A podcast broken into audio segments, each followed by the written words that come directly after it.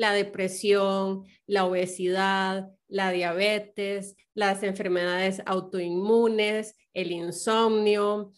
De eso te hablamos hoy en este podcast con mi invitado el día de hoy, Ernesto Carazo, quien es médico osteópata y nos cuenta cuáles son esas ideas preconcebidas que tenemos, porque así nos han hecho creer respecto de una serie de enfermedades, cuántas de estas quizás eh, hemos vivido o has vivido vos y no necesariamente sabes que sí hay alternativas. Nos hemos creído esa sentencia de que son incurables y aprendemos a vivir con la enfermedad. Hoy queremos darte un punto de vista diferente para que asumas tu salud en tus manos, para que entiendas quizás que sí es posible, porque a veces la ausencia de información nos hace creer que no es posible. Esperamos que lo disfrutes mucho, pero sobre todo que sea una herramienta poderosa para que puedas tener calidad de vida, esa calidad de vida que te mereces y que sin lugar a duda está en tus manos. Buena Vida Podcast es tu espacio para crecer, compartir, transformar pensamientos, formas de vida, hábitos y hasta creencias. Es un lugar que te invita a que vuelvas la mirada hacia adentro, hacia vos, para que puedas poner la atención a los temas que te pueden llevar a ese lugar en el que quieres estar. El lugar en donde eres consciente de que ser feliz es tu mayor propósito Buena Vida Podcast es ese espacio en donde te das la oportunidad de conectar contigo. Ya que hay también acceso a, profesionales de medicina, no le llamamos alternativa, llamémosle medicina funcional. Funcional. Entonces también podemos hacer ciertas consultas, preguntar, irnos también apoyando un poco en, esos criterios de... Esto que estamos haciendo. Claro, claro. Eh, Sí, correcto, Pamela. Eh, algo muy importante es conocerse a sí mismo, darse cuenta de qué funciona para usted y qué no, pero bueno, a veces es un reto. Eh, de, lo más complejo que tiene el ser humano es conocerse de corazón. Eh, también, a veces eso requiere un proceso, un camino también psicoemocional en el cual uno va desarrollando herramientas emocionales y más. Pero bueno, sí, al final es entrar en ese camino, es, es decidir emprender en mí, es decidir, de, es decir, decir, ok, ¿qué me está haciendo falta? ¿Qué, siento que, necesito? Eh, ¿Cómo yo podría sentirme mejor? Ok, voy a hacer un poco de ejercicio. Y, pucha, a ver, la intuición existe, el cuerpo humano es muy intuitivo y a veces no nos escuchamos porque también parte del sesgo de la industria es eh, justamente no se escuchen, no se hagan caso.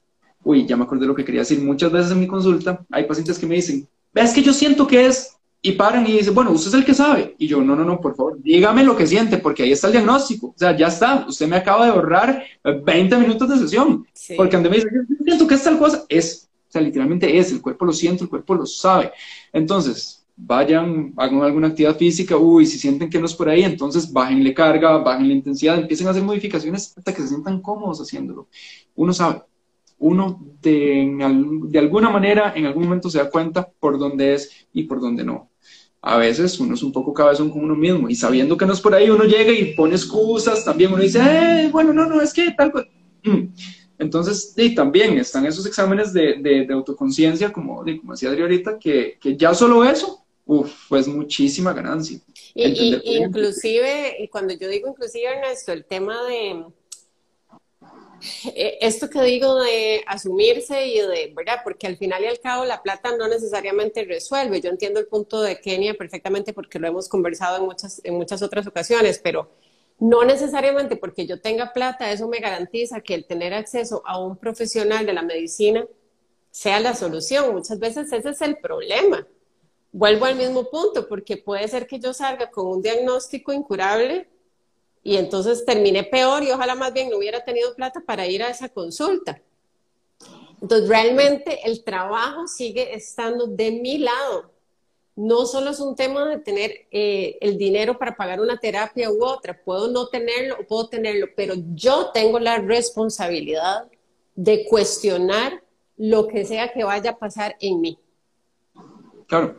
Em, a veces, bueno, es un tema un poco controversial porque es, es, hablar un poco de cómo las personas manejan sus finanzas, pero también hay un tema de prioridades inconscientes. yo he tenido pacientes que les, les digo, usted, por favor, por lo que más quiera, vaya a este proceso psicoemocional eh, por una distorsión de imagen y me dicen, este, bueno, ok, voy a hablar con la, con la especialista, bla, bla, y después me dicen, no, creo que no voy a ir porque no tengo dinero ahorita, voy a esperar a que me entre un bono ahí para fin de año y al mes siguiente se hacen una cirugía plástica que pagaron por medios propios, ¿verdad? Entonces, eh, entonces, eh, porque no soy una prioridad, porque mi salud no es, no es mi prioridad, porque mi salud debería de resolvérmela usted, no yo. Usted que para eso le estoy pagando.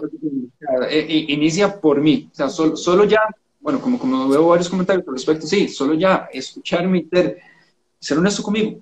Al final es eso, ser honesto conmigo. Eh, eso va, tiene, tiene muchísimo, muchísimo alcance. Ahora, Caro Valero mencionaba algo sobre bueno, la búsqueda en Internet, y es que sí, también hay mucha información eh, eh, que, hay que prestar un poco de atención. Por eso, hay que confirmar, tal vez, la información que encontramos, bueno, con profesionales eh, a los que les tengamos cierta ya credibilidad, que, sepamos que tienen tal vez un, este, buen registro a nivel clínico.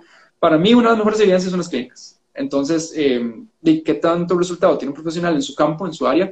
ah, nada, viene, viene, muy bien, eso, eso hay, que, hay que también tenerlo en cuenta y consultar por ahí. Eh, sí, correcto, X, correcto, es parte de lo que es la inteligencia emocional. Eh, estoy de acuerdo que hay personas que inclusive todavía les falta desarrollar ese tipo de herramientas para empezar a priorizarse. Correcto. Entonces, bueno, ahí, ahí si no se tienen esas, esas herramientas, ahí es donde hay que valerse a punta casi que de intuición y sentirse un poco ahí lo que, lo que la tripa me dice. Es complejo, es complejo. Eh, como, bueno, como decía, como decía Kenia, cuando, cuando el acceso, el acceso es un poco limitado, bueno, hay, que, hay que tomar decisiones y hay que, hay que empezar a hacer en ciertas cosas. Y a veces, a veces puede que sea más importante de hablar un poco, invertir en, en, ciertos tratamientos que, de que comprarme tal vez, no sé, la versión más nueva de algún artefacto electrónico que no necesito es que eh, volvemos al mismo punto de prioridad. A mí muchas veces la gente me ha dicho es que comer saludable es muy caro. Yo se lo debato mucho también. Yo también, o sea, comer a la moda es caro. Comer saludable no. Son dos cosas diferentes. Y en todo caso, todavía inclusive podría ser que yo diga, bueno, tal vez yo me compro algo, eh, voy a decir una mantequilla de marañón, que no es algo que tal vez está accesible a todo el mundo bueno, pero es que yo no paso en McDonald's comprándome combos de nada. Yo nada más decidí que en lugar de comprarme un combo, que eso es algo muy común que hace la gente cuando sale del trabajo y va a almorzar a algún lado, entro a McDonald's, yo no hago eso.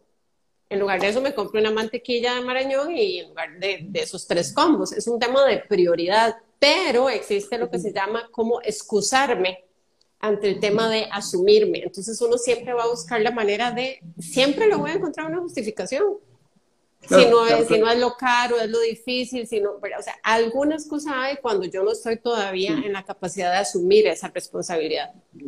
Es prioridad de balance, es, es, ese equilibrio. A ver, de nuevo, es un tema complejo, por eso es un poquito controversial, pero a ver, de que se puede, se puede. Y nada, eh, esta, digamos, ¿cómo es? Bueno, nada, eh, situaciones como esta, eh, tipo de charlas que tenemos ahorita, nada, son un inicio, son un empuje, tienen, tienen para mí mucho, mucho poder eh, de alcance, porque bueno, con solo empezar a, decir, mira, ahorita estamos hablando mucho de temas de mitos y demás, pero la idea es seguir con las charlas y empezar ya a dar ciertos consejos muy prácticos de vida cotidiana, de poder ir haciendo cambios eh, de, de, forma personal muy sencillos para, para, también ir mejorando eso. Y cuando se puede, bueno, pues, tal vez hacer esa una sesión, dos sesiones que pueden abarcar muchísimo. Entonces, eh, sí, sí, sí, al final siempre sabemos. De, alguna u otra forma, eh, por más que, que, hagamos un esfuerzo por, por pues, engañarnos un poco, tener excusas, al final de alguna u otra forma sabemos. Pero bueno, eso, es un tema que, que puede quedar por una charla con Samu, por ejemplo. Sí, sí, de hecho una de las cosas que va, va, a estar interesante que hagamos, Ernesto, como ahora se pueden hacer grupos aquí, entonces podemos inclusive voy invitar a Samaris, que aborda la parte emocional, y entonces poder darle también ese tono que nos complementa, porque al final y al cabo aquí estamos tratando de hacer un abordaje integral, pero no necesariamente vos sos el profesional en todas las áreas, vos sos el profesional en tu área y cuando necesitas recurrir a otra persona o enviar a alguien a otra persona, pues habrá alguien que aborda desde ese otro lugar, pero hay opciones. Que ese es otro mito que quiero hablar de las enfermedades crónicas. Se tratan desde una única perspectiva, no es así. Las enfermedades crónicas necesitan un abordaje multidisciplinario e idealmente interdisciplinario. El real concepto de integral o de holístico, la palabra integral holístico significa un abordaje desde múltiples estrategias terapéuticas. Eh, no significa, eh, bueno, muchas de las cosas que vemos hoy en día en lo que es integral holístico, que, que para mí ya es una palabra que ni me gusta usar, porque ya, ya, ya, ya, de hecho, perdió ya perdió el valor, porque vos decís holístico y suena como, ay, esa jipada. Eso, Correcto. eso la Feria Verde. Con, ajá, ya se relaciona con, con solamente esa, esa parte y, y pues no. Entonces, hablemos de interdisciplinario, que sería un abordaje en equipo, un equipo de profesionales, eh, en lo ideal de medicina funcional de diferentes aspectos de, de la parte funcional, porque, a ver, una psicología eh, funcional es parte de medicina funcional. Eh, una, un abordaje alimentario, por no decir nutrición, alimentario funcional también es medicina. Entonces, Em, si se aborda desde una perspectiva global, conectando todos los aspectos del ser humano, todos los sistemas del ser humano que funcionamos como un único sistema, perfecto. Cuando empezamos a entender que mi hígado tiene que ver con mi hombro derecho, tiene que ver con el mal aliento, tiene que ver con los brotes en piel, tiene que ver con la resistencia a la insulina, que esa resistencia a la insulina tiene que ver con eh, sobreproducción de testosterona, con problemas hormonales eh, ginecológicos, con problemas inmunológicos, con problemas eh, de tiroides. O sea, si empezamos ya a enlazar una cosa con otra, con otra, con otra, con perfecto. Ahí, y un trabajo tras de eso, abordaje interdisciplinario, pues nada, hay cambios porque no hay forma de que suceda de otra forma. No hay forma de que no haya cambios, porque estamos abordando desde las causas raíz de los tres aspectos fundamentales de lo que es el ser humano. Entonces, van a ver. Sí, no hay, no hay quite, o sea, ahí no hay quite. Yo, yo, quisiera saber si de quienes están aquí, por ejemplo, alguien quiere en particular preguntar sobre alguna enfermedad que padezca o que, mm, que padezca, sí está bien dicho, es que tengo que tener mucho cuidado. Yo, yo soy súper, súper trato de ser súper cuidadosa con el uso de las palabras y ojo, yo que trato de hacerlo, me doy cuenta hoy, por ejemplo, de que dije yo padezco de colitis, dije, por ejemplo. No, soy muy estresada, dijiste. Ah, soy muy estresada, gracias. Espérate, voy a ponerlo aquí para que no se me olvide porque tengo que cambiar eso. No soy muy estresada, yo no soy eso. Exacto, yo no soy diabético, yo no soy fibromiálgico, yo no soy hipertenso, yo no soy ansioso, no soy depresivo. Eh, ok, eh, eso es súper importante. Sí, porque inclusive el yo soy, parece mentira, ¿verdad? Pero el yo soy me condiciona de por vida a eso. Es una declaración. Yo estoy declarando que yo me identifico con esa condición, que yo estoy ya tan, tan casado con esa condición que ahí me quedé. Y entonces lo llevamos como un estandarte a veces. Entonces, claro, inclusive nada, es que aquí de verdad se pone muy complejo. Hay personas que toman un diagnóstico y lo toman como un medio para inclusive estar incluidos en un grupo. Entonces, ven, ahí no hay que tratar de... se sienten orgullosos de eso, porque eso les da pertenencia. Persona, se siente este, tan, este, em, no sé, poco valiosa, porque se siente tan abandonada en su, en su, propio, en su propia vida. Entonces, bueno, muchos temas. Insisto, en la parte emocional yo no me meto, eh, eso es campo de, de, de Samaris. En todo lo demás, ahí sí ahí sí pongo mano yo, literal. Pero bueno, e, e, es eso, es entender la secuencia de eventos que me llevan desde lo que tengo hasta donde nació. Y ahí darle solución. Entonces, por ejemplo, em, ahora, ahorita que hablaba lo de, la, lo de la resistencia a la insulina. La resistencia a la insulina es para, bueno, no para mí, o sea, es uno de los, de los diagnósticos más frecuentes que hay en el mundo. Y otra cosa, algo que empecé a permitir hace poco, me estoy dando cuenta que la gran mayoría de diagnósticos médicos que se dan hoy en día no son diagnósticos, son síntomas. Entonces, me dicen bursitis, ajá, bursitis, una inflamación de la bursa. ¿Pero por qué? Siempre hay algo detrás de la bursitis. Entonces, ya solo con eso se vuelve un síntoma, no un diagnóstico. Tendinitis, genial, el, tendón está inflamado. Gracias por decirnos algo obvio. Eh, ¿Por qué está inflamado? Hay cosas detrás de esa inflamación del tendón, hay cosas detrás, de, entonces la tendinitis es un síntoma, no un diagnóstico. Diabetes. Ok, sí, está bien, la diabetes, ajá, no hay un buen control de glicemia en sangre, de azúcar en sangre, bla, bla, bla. ¿Pero por qué?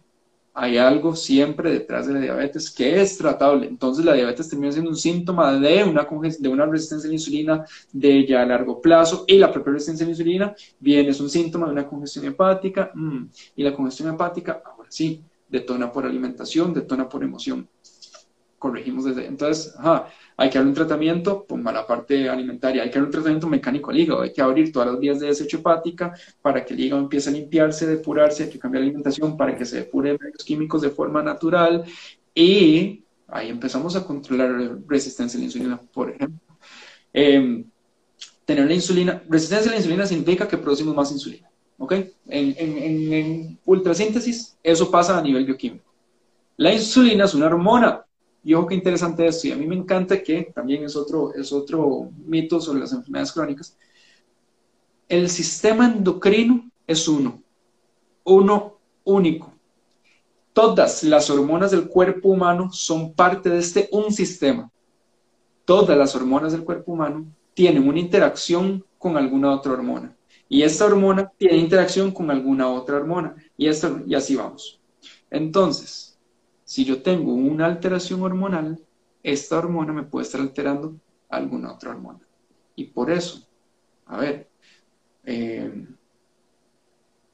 síntomas o diagnósticos muy frecuentes como ovario poliquístico, por ejemplo, vuelvo a tocar este, este síntoma que es que me es súper común, ¿verdad? De hecho. Es demasiado frecuente, es demasiado común. Entonces, temas menstruales, dolor en la menstruación, quistes en los ovarios, miomas, bueno, todo eso que es por una alteración en la testosterona, en los estrógenos, estradio, ok, el especialista se fija solo en ovarios y se preocupa solo por esas hormonas, pero por Dios, esas hormonas están interactuando con alguna otra. Y de repente esa persona también tiene síntomas tiroideos o tiene una alteración en la tiroides. Entonces empiezan a analizarle la tiroides, a ver si se la queman, a ver si le mandan Eutirox, a ver si pero, de nuevo, vuelvo, insisto, ok, suave. Todas las hormonas interactúan entre sí. No pensarán tal vez, y de nuevo, eso es fisiología humana, fisiología 1.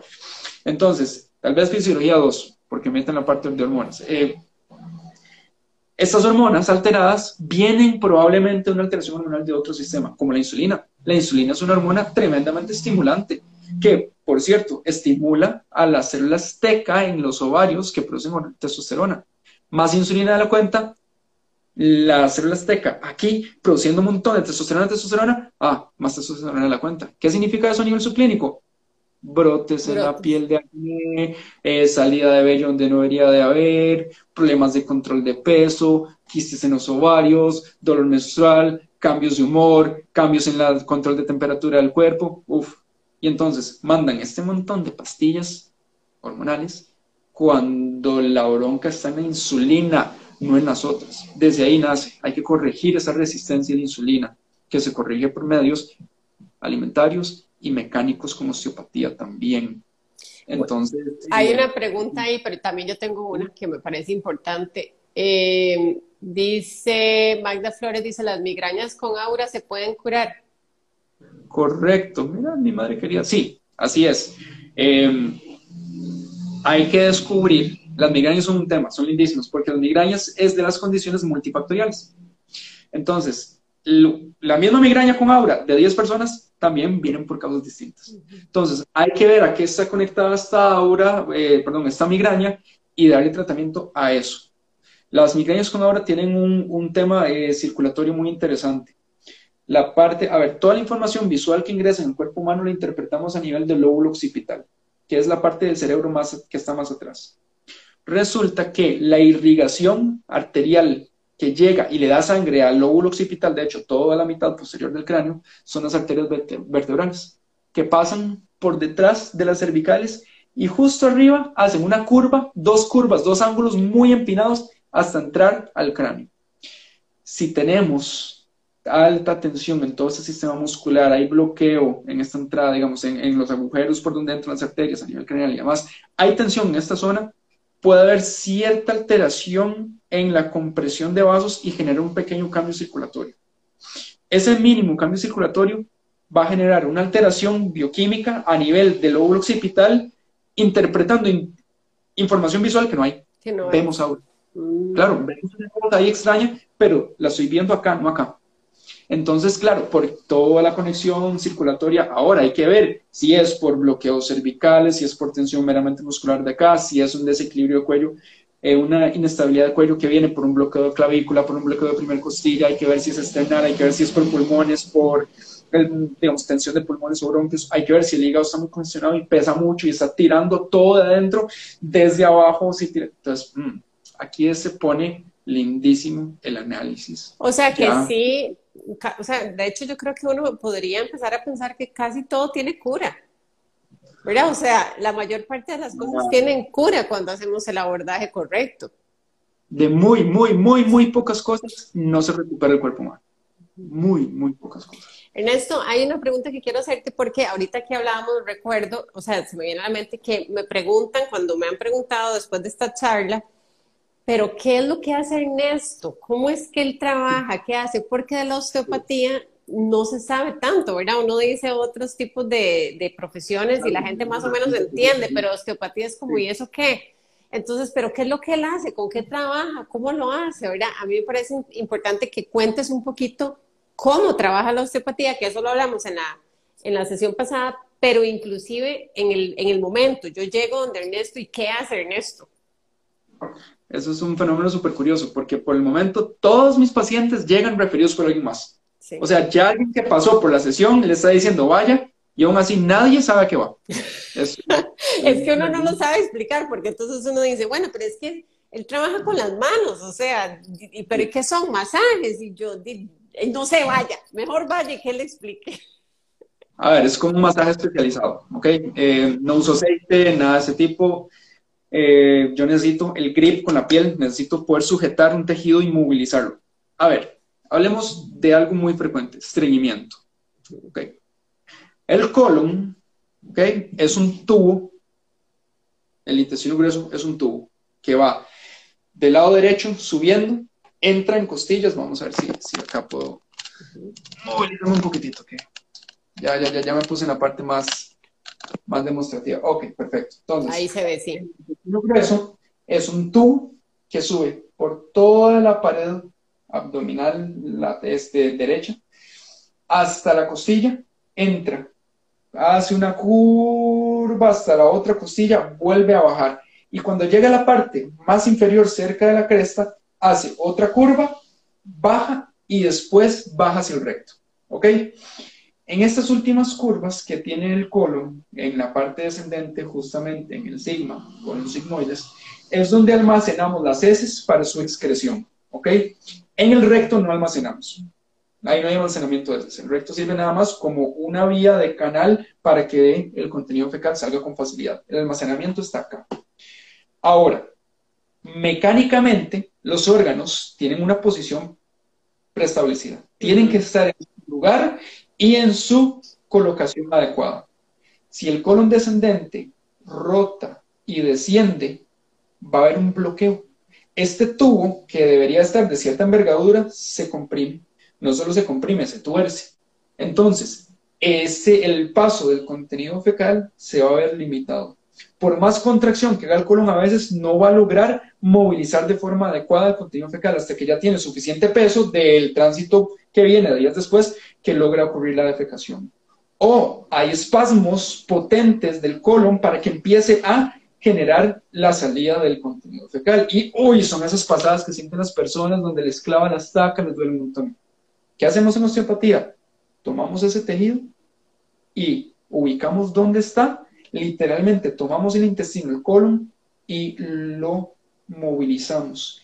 Quitamos la tensión que tiene y lo dejamos otra vez reajustado, reacomodado en su posición adecuada y en su propia tensión del tejido liberada para que él tenga una motilidad intestinal natural, sin esfuerzo alguno, que todo esté funcionando como debería. esto es una explicación, digamos, mecánica muy, muy, muy por encima de lo que hacemos en algo muy, muy, muy específico. Pero en osteopatía tenemos acceso a literalmente cualquier tejido del cuerpo humano, sea una arteria, un nervio, el mismo cerebro, si hay que trabajarlo, lo trabajamos. Entonces, en resumen, trabajamos sobre la tensión mecánica de literalmente cualquier tejido del cuerpo. Y, tu, diagnóstico, bueno, yo, yo sé que tienes una gran sensibilidad y, y percibes, como decías ahora, muy fácil y de manera muy rápida de por dónde viene esto, ¿verdad? Pero a nivel tacto, en osteopatía, con solo eh, el tacto, ¿verdad? Obviamente con solo el tacto profesional, puedes percibir que hay una torsión, que hay una obstrucción, que, o sea, sí es palpable. Correcto, es parte de lo que, de lo que toca. Ir desarrollando la sensibilidad de la mano para poder identificar todos los trastornos. Es algo que me encanta la osteopatía y de hecho es una de las razones por las cuales muchísimas personas de las que entran no la siguen ni la terminan. Porque requiere esfuerzo, requiere dedicación, requiere desarrollar habilidades propias en el cuerpo. No es simplemente poner un chupetín o poner una pegatina y mover tres perillas y que de nuevo afuera haya algo que haga el trabajo. Aquí no. Con esta especialidad se necesita eh, ciertas habilidades palpatorias, se necesita entender de anatomía real, necesitamos saber eh, los sociópatas dónde está cada cosa, qué forma tiene para poder ubicarlos en el espacio, ubicarlos mecánicamente, tridimensionalmente y sensibilidad para sentir qué clase de alteración tiene. Entonces, tenemos que saber cómo originalmente el tejido tiene que estar para poder identificar cómo está alterado, para saber dónde regresarlo a su posición. Cuando hacemos una manipulación articular, el hombro, la cabeza, el numeral tiene cierta inclinación, está colocada en cierta dirección, entonces con base en eso pues, manipulamos. Las vértebras cervicales tienen angulaciones diferentes a las dorsales, diferentes a las lumbares. Todo eso hay que tomarlo en consideración, no solo anatomía, es fisiología. Y eso a nivel aplicado. Entonces, para mí es lo que tiene, lo que hace tan potente la osteopatía. Tomamos conocimiento anatómico bastante amplio, más conocimiento fisiológico, médico, lo mezclamos, lo interconectamos entre todo y le damos una aplicación de funcional en el paciente ahí mismo. Entonces es agarrar el hígado que está hasta aquí de toxinas, hasta aquí de azúcar, hasta aquí de contenido, abrir sus vías de desecho y bombearlo y empezar a hacer que se limpie mecánicamente, empezar a hacer que depure mecánicamente. Es tomar una, un cardias, que es la válvula que está entre el esófago y el, estómago, que está entreabierta y que no logra cerrar, y liberarla para que cierre y, mejorar un reflujo. Sea, y esto de verdad les estoy hablando, digamos, de, de, conceptos mecánicos un poquito más fáciles de entender, porque si entramos en mecánica craneal, bueno, hacemos un enredo acá, pero y sepan que, que tratamientos de incontinencia los hacemos sin tocar músculos, eh, sin ni siquiera volver a ver los músculos del suelo pélvico, por ejemplo. O sea, eh, incontinencia urinaria que se trabaja desde dónde? Desde el abdomen. Desde, el, desde tracciones de vejiga, liberamos toda la presión del peritoneo que cae sobre toda la presión mecánica porque está inflamado todo hacia adelante y que hace peso hacia abajo también, que está presionando el suelo pélvico porque el suelo pélvico lo está presionando el útero, porque el útero lo está presionando la vejiga, porque la vejiga lo está presionando todo el peritoneo por el colon inflamado, si empezamos a liberar toda esa tensión mecánica de colon, liberamos vejiga, liberamos útero, se van dolores menstruales, empezamos a retener bien la orina, dejamos de despertarnos en la noche para ir a orinar, ya vaciamos por completo la vejiga, entonces hay muchas condiciones ahí y finalmente liberamos nervios probablemente que están ahí atrapados o presionados o pullados o un suelo pélvico que está tan presionado que con cualquier estímulo adicional como toser, reírse, saltar, ya no cede porque no aguanta más, tiene que botar contenido porque es demasiada la presión. Nada, si quitamos toda esa sumatoria de presión previa, ya está, podemos volver a reír, volver a correr, volver a hacer todo sin dolor, sin alteración, sin disfunción. Por ahora, ah, eh, ok, es la hermana Dani. Súper, bueno, saludos, Caro, por allá. Y a Doña Vera también, un abrazote enorme. Tenemos que ir a Chicago algún día, entonces, de seguro. Ahí, ahí les estamos avisando. Em, ahora Pamela mencionaba algo súper importante. Hay un término en fisiología médica, de nuevo, o sea, esto es fisiología humana, que se llama homeostasis. Homeostasis significa equilibrio, en resumen, ¿ok? Los seres humanos nacemos con un programa inconsciente, inamovible, que es imposible de evitar, que es el de entrar en equilibrio. Es nuestra programación básica de supervivencia. Dependemos de nuestras capacidades autorregenerativas, autocurativas, desinflamatorias para sobrevivir. Siempre estamos programados para entrar en equilibrio. Okay. Cuando ese equilibrio no se logra, por algo es.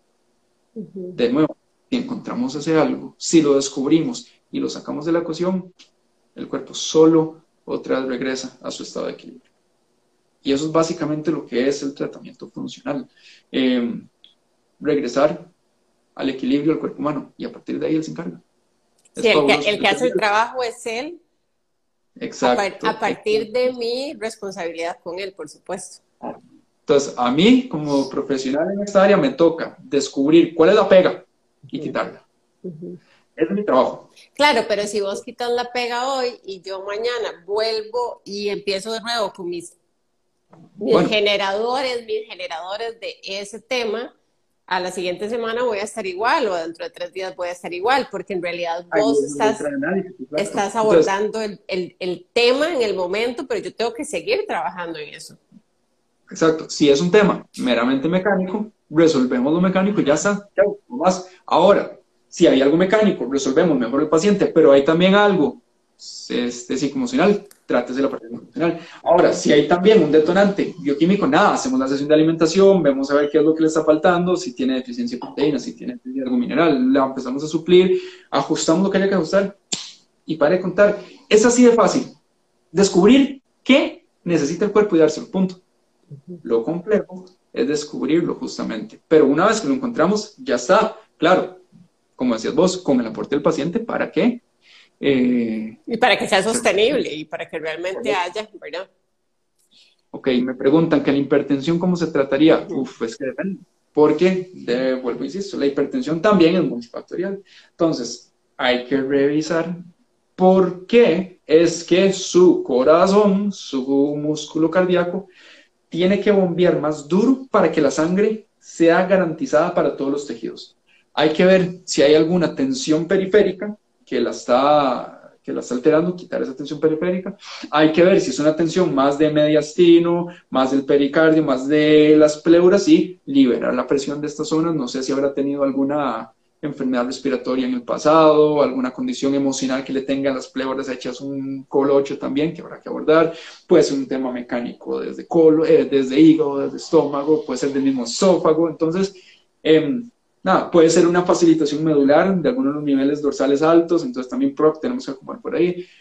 o sea, em, podría pasar, Ernesto, que yo te, vamos a ver, podría pasar, aclaro que no es que todos los casos de hipertensión son así, pero podría pasar para nosotros entender que yo haya sido una persona que haya tenido hipertensión durante 10 años y estoy medicada. Y resulta que yo voy a una consulta con vos y descubrimos que es debido a un tema mecánico. Vos lo ajustas y tan tan. Pasa. De hecho, a ver, tal vez no como una sesión, eh, pero, pero llega a pasar en algún momento. Yo, cuando terminamos tratamiento, ¿ok? Que a veces es una sesión, a veces son dos sesiones, tres o cuatro, eh, a veces es un tratamiento solo conmigo, a veces implica también el apoyo de Samaris, a veces implica el apoyo de... Entonces, cuando termina el tratamiento en pacientes hipertensos, yo siempre les digo, ok, a partir de ahora, por favor, estén pendientes de señales de hipotensión, más bien, cuando sienten que empiezan a sudar frío, cuando sienten que se desvanecen, que se van a empalidar, ok, tómense la presión. Y cuando ya llevan cinco días de tener la presión baja, se van donde el cardiólogo, cardiólogo y le dicen, vea, aquí está mi report, vea, cinco días de tener la presión baja, modifíqueme el medicamento, por favor. Mm. Y así. Igual con este, la tiroides, igual con... Hay ciertos medicamentos donde sí me toman porque de viaje no pasa nada si los quitamos, más bien están obstruyendo. Afectando. Sí, como, como ciertos medicamentos que mandan para el hígado, por ejemplo, eso fatal. Ciertos medicamentos que mandan para dolor, eh, bueno, ni empiezo mejor. Eh, pero sí, digamos, hay ciertos otros medicamentos que hay que tenerles cuidado, que son competencia total del especialista médico, pero que, eh, atrás, no me la pero que em, con ya la evidencia clínica del paciente tiene que modificar. Claro, y que puede ser un proceso progresivo, o sea, me bajaron, eh, me bajaron la dosis y después resulta que vuelvo a ir y se dan cuenta de que no es necesario, me la vuelven a bajar. Van una semana, le bajan la dosis de la mitad, pasan dos semanas, ya tiene que ir de nuevo porque otra vez empieza así a empalidar, otra vez está en, hipotensión porque las, a ver, las pastillas para la presión lo que hacen es que bajan la presión un poquito. Entonces, ya yo tengo mi presión regulada de forma natural, ya yo estoy en homeostasis de, de la tensión arterial y me estoy tomando un medicamento para bajarla, y dicen, voy a andar con presión baja. Entonces, claro, puede que dos semanas después, tres semanas después, un mes después, llega el, el paciente otra vez, vea señor, eh, o, doc, doc, eh, bájemela y terminan quitándosela. Que de hecho los pacientes, eh, los dos pacientes diabéticos que estuvieron con insulina, inyectándose insulina, que ahora están sin medicamento alguno, fue así el proceso. Empezaron o sea, eh, estás contándonos que pasaron de inyectarse a estar sin nada. Sin ningún tipo de medicamento. Divertida completamente en la diabetes. Eso es posible. Eh, y bueno, claro, o sea, empezaron a tener signos de hipoglicemia porque sí, se empiezan a meter insulina cuando no necesitan, los niveles de azúcar van a bajar un montón. Entonces corrieron, eh, el especialista dice, quedó viendo y dijo, no, no, vamos a bajar la. No explico, qué raro, ¿qué pasó? Dijo el especialista. Esto es inexplicable. Con la glisulina o con la metformina, uno y uno, este, eh, y hasta que bajan las de la mitad y entonces la citaron. Y ya. Y como se los dije, si ustedes se mantienen con los hábitos que, eh, que lograron sostener, probablemente esto no vuelva a pasar. En el caso de... probablemente inactivaron el gen. Es que eso es, hicieron esto. Exactamente. Ahora, estas dos personas particularmente habían logrado resolver tiempo atrás los detonantes emocionales de la diabetes. Entonces ya ese factor psicoemocional no lo tenían. Entonces, con solo el cambio, a ver, con solo el tratamiento mecánico de depuración de hígado, porque, ojo, y es un tema muy interesante, les aviso, la diabetes tipo 2, la tipo 2, no es un problema de páncreas, es un problema de hígado, para que sepan. La tipo 2 es, la que de hecho es más, más fácil, es la más frecuente y es la más fácil, digamos, más fácil de revertir. Es la única reversible. Ah, ok. De hecho, la, tipo 1 no se revierte. La tipo 1 es una eh, condición congénita, la persona nace con ello, es un daño, eh, nace sin, de hecho, las, los islotes de Langerhans, que, que, son los, las células en el páncreas que producen insulina. Ah, ok. los islotes de Langerhans tipo beta, de hecho, entonces son, son los que producen insulina, no los tienen. Ellos naturalmente no producen insulina, entonces le tienen que inyectar. Ya está, todo bien. La inyección de insulina funciona en estos pacientes no en los que lo adquieren por hábitos. Entonces, la, insulina, la diabetes tipo 2 es la única reversible por eso, porque se adquirió por hábitos. Es el hígado que ya está aquí el almacenamiento de azúcar. A eso, a eso iba, y entonces el tema es, ok, bueno, perfecto, me inyecto insulina y continúo con mis hábitos como si nada, porque entonces como ya me inyecto la insulina, eso es lo que me resuelve el problema. Sí, y, no, porque, o sea, tenemos un hígado congestionado que no quiere recibir la insulina porque ya está lleno, ya es su resistencia a insulina. Cuando el hígado dice, no, insulina, eh, ya, ya no me cabe más azúcar, ah, ya va la insulina, regreso, no le voy a hacer caso. Ok, ¿qué hacemos? Lo forzamos. Ah, no le cabe, no le cabe azúcar. Ah, que sí, más insulina, más insulina, más insulina. Un hígado congestionado, lo llenamos más de azúcar, entonces se congestiona, se atiborra, mecánicamente, químicamente es así o diría, diría mi papá, eh, no le cabe más y ahí estamos metiéndole más, metiéndole más, metiéndole más. Aquí tienen que ver mucho los hábitos de alimentación también. Esto de comer muchas veces al día, tema controversial, no lo vamos a ahondar hoy, pero... Eh, en eso eh, yo necesito que el siguiente tema, porque yo me contengo mucho con el tema de la alimentación, porque es de las cosas que yo, de las que, de las que más hablo, porque realmente procuro aprender mucho de eso tenemos que hacer una sesión en temas de alimentación, porque yo quisiera compartir con esta comunidad y con quienes nos han venido a acompañar hoy aquí de, de otras comunidades. Yo quisiera empezar a... Ay, vamos a ver, es que hay que decir las cosas de la forma correcta, a que entendamos cómo podemos aprender a alimentarnos dejando al lado el concepto tradicional de nutrición basado en no contar calorías para no engordarse. Porque desgraciadamente ese es el abordaje.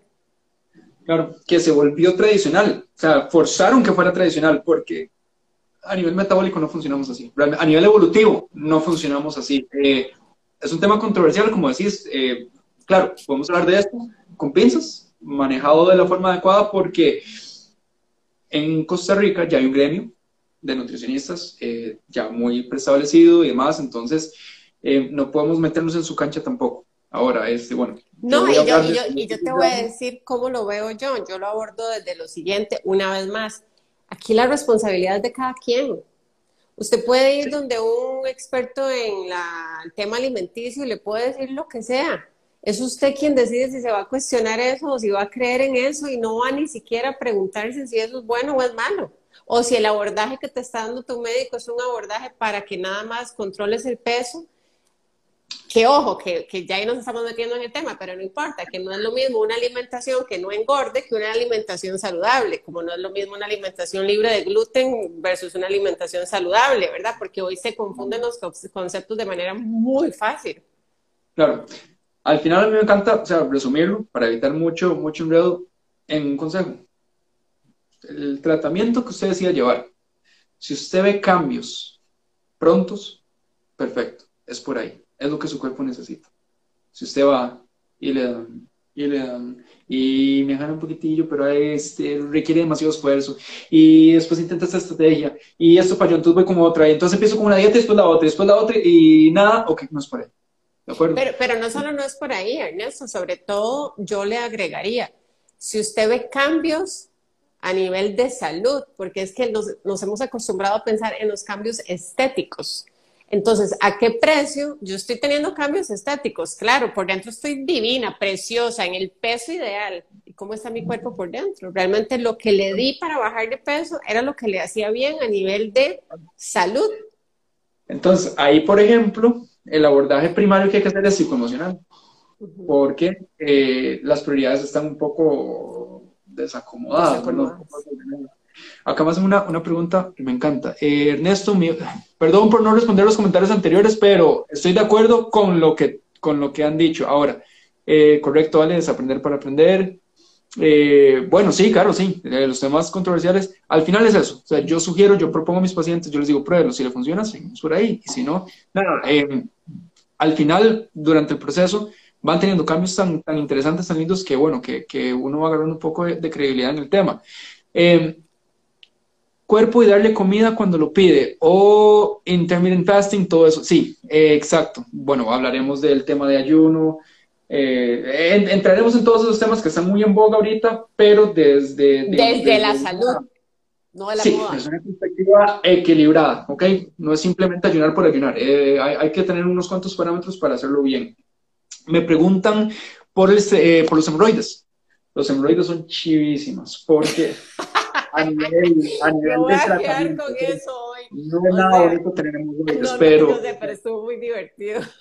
Sí, sí, sí yo, yo, tengo esta visión, este, a, veces, a veces no me entienden, pero me dicen... No, pero te voy a decir, te voy a decir que me encanta, a nivel de paciente, que uno le diga al médico, es que yo tengo hemorroides, y que te diga, eso es chivísima, una vez más, es esperanzador, porque lo que vos sentís es, ay, man, entonces es súper fácil de curar. Los hemorroides son muy hepáticos, viene mucho de hígado hígado es el que está eh, pidiendo ayuda cuando tenemos hemorroides. Es un tema de congestión portal, ¿ok? Las venas hemorroidales, que son las, las venas que se, se, cargan y se congestionan y ceden cuando se forman los hemorroides, son las venas más bajas, las, las gravitacionalmente que están más abajo y digamos anatómicamente, de todas las venas portales. A ver, el sistema portal son todas las venas que llegan al hígado. Okay. Todo lo que ingresa por vía oral, todo lo que yo consumo, como, tomo, me tomo, lo que sea, lo que ingresa por boca y pasa por desde la boca, todo el resto del sistema digestivo, es absorbido primero hacia el hígado, no entra la sangre. ¿Ok? Entonces, todas las venas que salen del sistema digestivo desde la boca hasta el ano tienen son parte del sistema que recoge el hígado, que la vena porta es la final que llega al hígado, entonces por eso se llama sistema portal. Entonces, todo ese sistema venoso cae al hígado, porque esa sangre viene riquísima en nutrientes y otro montón de cosas, ¿verdad? De lo que comemos. El hígado le toca recibir esa sangre, diferenciar qué le sirve, qué no le sirve, hacer las reacciones químicas para crear otros compuestos que le sirve al cuerpo, tirar a la sangre lo que le sirve, ahora sí, los nutrientes para las células, y lo que no le sirve, los desechos, los regresa al intestino delgado. Los desechos hepáticos son tan tóxicos que los botamos por heces. ¿Ok? No los deberíamos de desechar por ningún otro medio. después podemos hablar del metabolismo hepático un poquito más explicado para, para entender por qué tenemos ciertas cosas. En fin, cuando el hígado está cargado, como les decía ahora, congestionado, la sangre entra más rápido de lo que sale. Ok. Entonces, eh, va a haber una congestión. Entonces, en la entrada de sangre va a tener que ralentizarse un poquitito para ponerse al corte de la hemodinamia, de la hidrodinamia que tiene el hígado en este momento todo el sistema portal empieza a cargarse un poco. Las tuberías empiezan a llenarse un poco más. Ahora, las venas hemorroidales, que son un poco más delgadas que las del resto, y no solo eso, tienen todo el peso del peritoneo de la gravedad, o sea, son todas las masas de órganos cayéndole encima. Entonces, presión por, alta presión portal más la presión mecánica de los propios órganos generan que estas venas Claro, si a esto le agregamos estreñimiento, entonces hago presión. Eso iba a decir que también es común que por estreñimiento, entonces haya. No es por el estreñimiento. El estreñimiento nada más agrega un factor adicional de presión. Pero es porque ya teníamos. A ver, si las venas aguantan 30 de presión y yo lo tengo en 28 ya con mi congestión hepática y el peso, digamos, inflamación de los, de los órganos, y yo llego y pujo para defecar y le meto 5 más de presión, sobrepase los 30 hemorroides. Ahora, si no tengo presión portal, digamos, eh, si no tengo una, una hipertensión portal, eh, mi hígado está descongestionado, mis órganos se mueven bien y demás, llego y pujo, le meto 5, 10 de presión, pero aguanta 30. Entonces las venas hemorroidales sanas, sanas, sanas, sanas. Entonces, más allá del estreñimiento, es la congestión hepática. Y cuidado no, si el estreñimiento tiene que ver con la congestión, portal, eh, con la congestión hepática también, porque el inicio de la digestión, bueno, está en la boca, pero la descomposición más química es en el hígado. De los órganos altos digestivos, estómago, hígado. Entonces, eh, la descomposición mecánica primaria está en boca, ya ahí empezamos a meterle ciertas enzimas, salivación y demás, empezamos con cierta degradación, pero la degradación química más potente en la primera etapa está en las vísceras altas. Entonces, claro, si desde aquí no ocurre bien, al final no va a andar muy bien tampoco. Claro. Entonces, bueno, hemorroides tiene que ver con hígado, súper interesante. Así que tratamos hígado, quitamos la congestión portal. De nuevo, hay que revisar por qué ese hígado está congestionado. Entonces, hay que tratar la congestión mecánicamente, depuramos. Que ojo, podría ser que no sea necesariamente por alimentación, podría ser que hayan factores emocionales que tienen relación con el hígado, ¿verdad?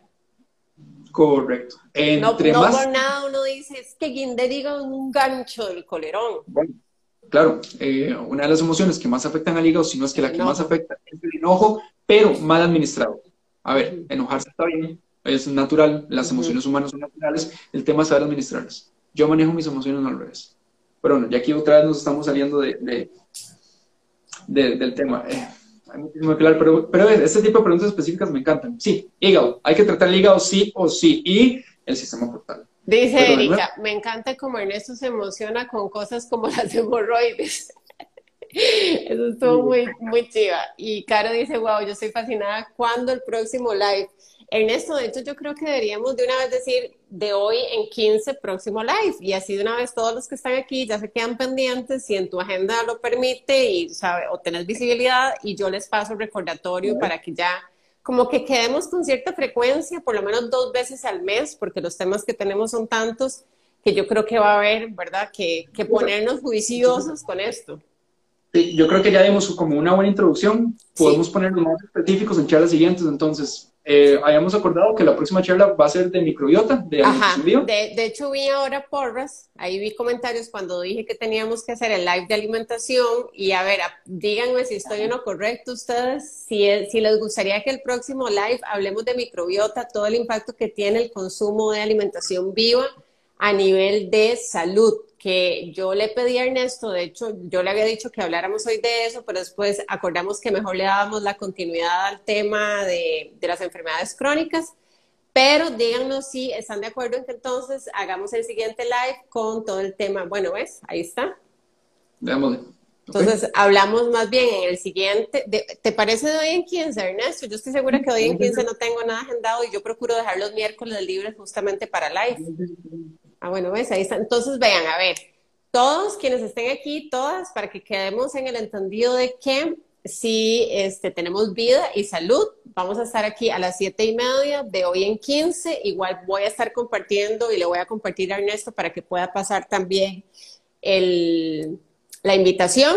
Y vamos a estar hablando entonces de alimentación viva.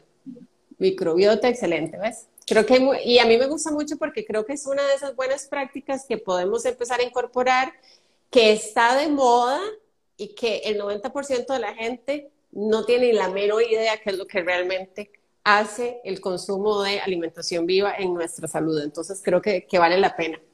¿Qué hora es en Costa Rica ahorita? En este momento son las 9 y 20. El live es a las 7 y media. O sea, tenemos dos horas, de Ernesto. Y la buena noticia es que Instagram no nos cortó hoy, entonces maravilloso. A las siete y media, hora de Costa Rica, para, para quien nos preguntó, para Caro, que nos preguntó. Pamela dice, por supuesto, y así educar a toda persona que se pueda para informar sobre cómo hay que tener cuidado también con la industria alimentaria. No, y de eso ni hablar, vamos a tener demasiadas cosas que compartir.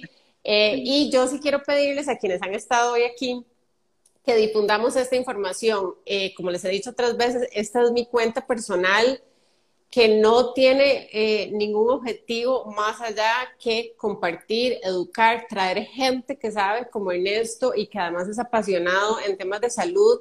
Entonces, si ustedes pueden compartir y difundir esta información, lo que se comparte en esta cuenta es realmente sobre estilo de vida saludable y eso implica temas de salud en salud emocional, salud física, eh, todo lo que tenga que ver con bienestar.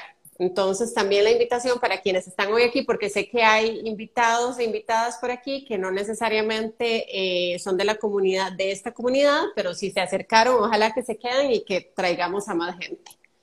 Oka dice, jueves 8 de septiembre, dice Eri, gracias Eri, genial, sí, jueves 8 de septiembre, ah, sonríen para la foto. sí, ¿verdad? Porque después de tomar uno la foto de live y queda uno en su peor pose. Este, Ernesto, muchas gracias, yo soy feliz. Te tuvimos en la boda entonces para que... Ah, genial, genial, me encanta. Por eso la foto porque... Sí, me, me parece súper bien. Eh, yo, como siempre te digo, te agradezco un montón. Yo soy feliz aprendiendo de estos temas. Me encanta porque cada uno de estos lives, yo insisto, soy la primera que se beneficia y sigo aprendiendo de vos y sobre todo muy feliz de seguir compartiendo con gente que sé que se va acercando a vos eh, y que si no llega hasta donde vos, por lo menos ya inicia un camino de ir eh, creyendo en que hay otras oportunidades. Mínimo empiezan a buscar en otros lugares, empiezan a sí, a priorizar otras cosas, tal vez. Porque es que sí, la información, como decías ahora, eh, a veces cuesta un poco. O si hay mucha desinformación, pucha, ya no sabemos por dónde agarrar. Eh, gran, gran, gran parte de mi, de mi, cartera de pacientes en algún momento, bueno, cuando llegan, llegan con una historia muy similar. Ya me atendí con no sé quién, con no sé quién, con no sé quién, con no sé quién, he visto tal especialidad, tantas, o sea, lleva un proceso bastante frustrante de eh, buscando recuperación. Entonces, eh, de, de, alguna u otra forma, llegan, llegan a mí. Muchos me dicen, de, vine porque... A ver qué, porque ya es el único que me falta. Ya, ya, ya, o sea, a ver qué me hace. ya, ya, ya perdí la esperanza en todo y a ver qué. Entonces... y vos decís, ah, no, bien, muchas gracias por lo que me toca. Eh, no, no, no, pero, pero no, no, es que llegan, o sea, si llegan es porque están dispuestos. Sí, sí, esa es, la, esa es la parte buena, que yo creo que nada sana más, que para mí siempre esto es un tema, yo creo que el principal proceso de sanación inicia cuando uno toma acción en su salud. El simple hecho de yo decir voy a ir y me voy a atender, ya ahí hay una intención de sanación que en sí misma suma en el proceso. Eh, invitarlos e invitarles al Buena Vida Podcast, que en ese podcast igual lo que hacemos es subir este domingo, vamos a subir este contenido en formato de audio para que también a veces es más fácil nada más en el carro ponerlo y escuchar, entonces también va a estar por ahí, yo lo dejo compartido aquí en el, en el Instagram. Gracias a vos, Caro. Muchas gracias a todos. Ernesto, que pases bonita noche y nos vemos de hoy en 15. Esté muy bien. Nos vemos. Chao, chao. Bye.